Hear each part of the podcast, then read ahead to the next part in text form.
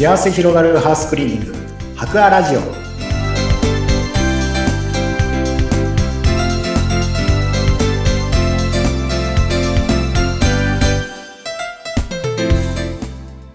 こんにちは。株式会社博アの糸井健二です。こんにちは。ナビゲーターの山口智子です。え井さん、ぜひこの番組では、白亜さんのスタッフの方にも今後ゲストで出ていただきたいなと思うんですけれども、まずはその前にぜひですね、はい、社長の目から見て、えー、白亜さん、どんなスタッフの方がいるのか教えていただきたいんですが。はい。まずですね、あのまあ、すごくふわっとした言い方になるんですけども、うん、人のいいスタッフが多いですね。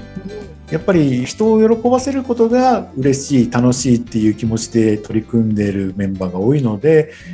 すごくマインド的には、あの、温かく、また何かこうしてあげたい、何かこう喜ばせてあげたいという気持ちで取り組んでいるスタッフが本当に多いなというふうには感じております。あの、男性と女性の比率でいうと何か特徴あるんですか？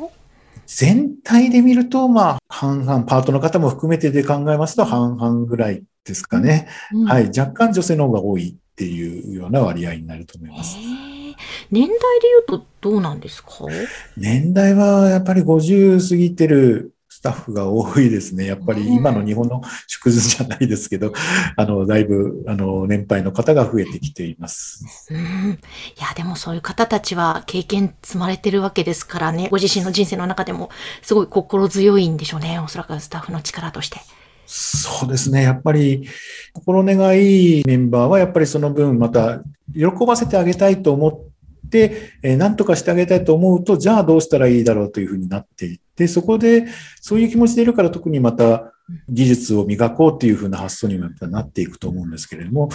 そこで技術を磨いて、あの、お客さんにより喜んでもらえるようになんていう気持ちで取り組んでくれているスタッフが多いかなというふうに感じております。いや、でもその技術面って本当ハウスクリーニング多岐にわたるので、きっといろんな技術が必要なんだろうなと思うんですが、はい、いかがですか？具体的にはこういうの難しいんだけど、できますよとかありますか？と、まあ、今、まあ、わかりやすいところで言いますと、例えば、あの、エアコンクリーニングっていうのが今すごく増えてるんですけれども、最近の販売してるエアコンにはもう大体これがついてますけど、自動洗浄機能付き、まあ、ロボット付きなんていうふうに言ったりしますけれども、ああいう機能がついてるエアコンってついてないエアコンに比べて相当ややこしいというか難しいんですよ。構造がすごく複雑でですね、またそれがあの、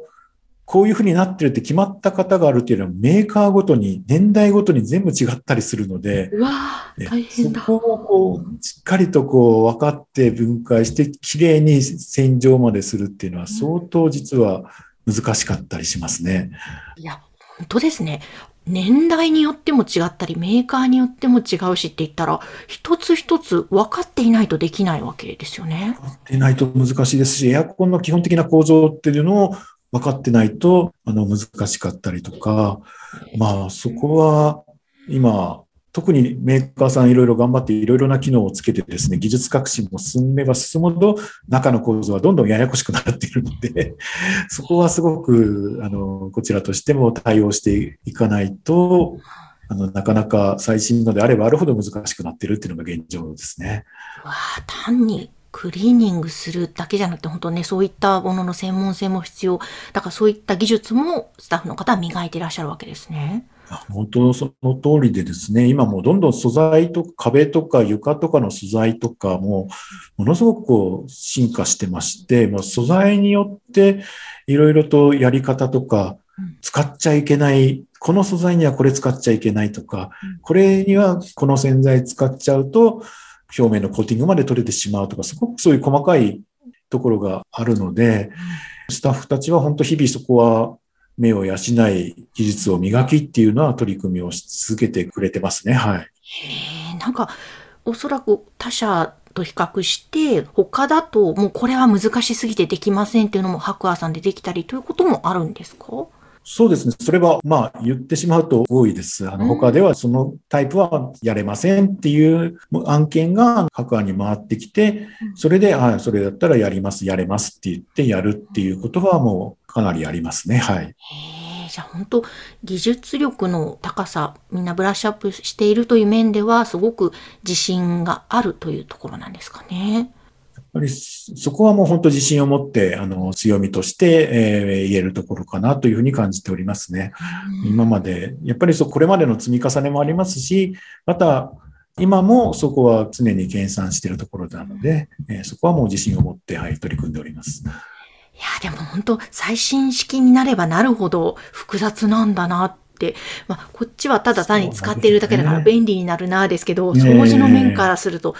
大変ややこしいことが増えてるわけなんですね。ややこしいことが増えてるんで、うん、開発されるメーカーさんも多少気を使っていただけると嬉しいなと思ったりすることもあるんですけれど。うん、でも本当そうすると、素人はもう手が出せないですよ。やっぱプロに頼んだ方が良くなってきますね、エアコンだったり。はい、あのー、そうですね。日常の軽く埃を払うとか、そういう、いわゆるこう、日常のメンテナンス的なところは、しっかりと常にやっていくと長持ちしますし、あの、効果も、あの、長持ちしますし、物も壊れにくくもなるので、それはぜひやっていただきたいんですけども、よりちょっと深い部分っていうんでしょうかね。本当にこの中の方とか、まあ、目に見えるところを拭き取るっていうのは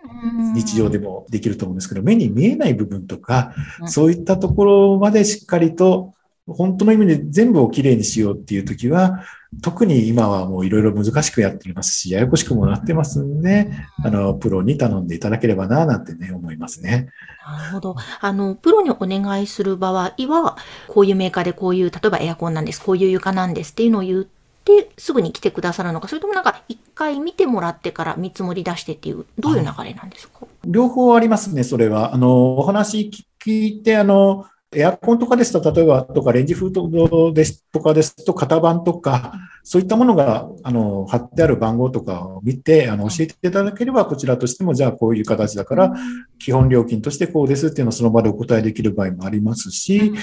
実際行ってみないとわからない場合とかも、あったりしますので、その場合はもう電話とかでいろいろまたメールとかでお話しさせていただくときに相談させていただいて決めるっていう形をとっております。なるほど、なるほど。なんかその頼む際に、こう、こういうふうに頼んでくれると、はい、まあ、こういうことを伝えてくれるとより分かりやすいからいいよみたいな何かポイントとかアドバイスってありますか？型番がわかるものであれば、まず型番を言っていただくってことなんですけれども、それとですね、どれぐらい使っているのか、どれぐらい年数経ってますか？ということとか、あと日常どれぐらいの頻度で使ってますか？なんていうこととかも教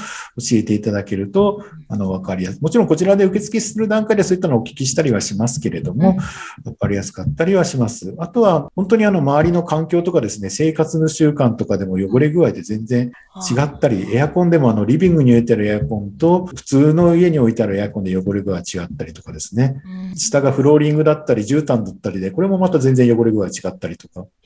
細かくそういったのがあったりしますんで、まあ、こちらの方でお聞きするので、うん、気軽にまず電話でご相談していただくか、メールでご連絡いただければな、なんて思いますね。わかりました。